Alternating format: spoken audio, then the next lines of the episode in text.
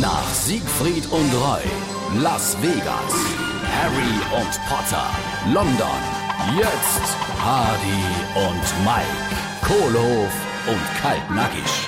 Wenn du nur Emo an die wenige Sache denke, die ich von dir verlange. Ach Gott, was du dich jetzt schon wieder aufrege? Das kann ich dir sagen. Ich verlange ja schon nicht viel. Ich mache die Dienstplan für die Assistentin. Ich füttere Norder Show die Tiger. Ich bin immer dahinter, dass unser Glitzer an sich gebischelt sind. Du hast nur eine Aufgabe. Erinnerst du dich? Oh, Oleg, ähm, na jo, Mensch, Ja? du, äh, das tut mir jetzt echt ein bisschen leid. Also, gell, ich han schon wieder vergessen, die Mülltonne heute mal rauszufahren. Ganz genau. Alle zwei Wochen. Ein kleines Sach. Mehr ist es doch gar nicht. Und jetzt äh, passt noch was drauf? Das ist nicht nötig. Ich habe mich noch rechtzeitig zum Aff gemacht. Wie ich Müllauto vor der Tür gehört habe, bin ich im Schlafanzug, strubbelig wie ich war, rausgerannt, han sie schnell rausgeschoben. Die waren schon vorbei. Ich habe noch gefroht und bin ich zu spät. Oh, Und, was haben sie gesagt? Nee, sprengen sie ruhig noch rein.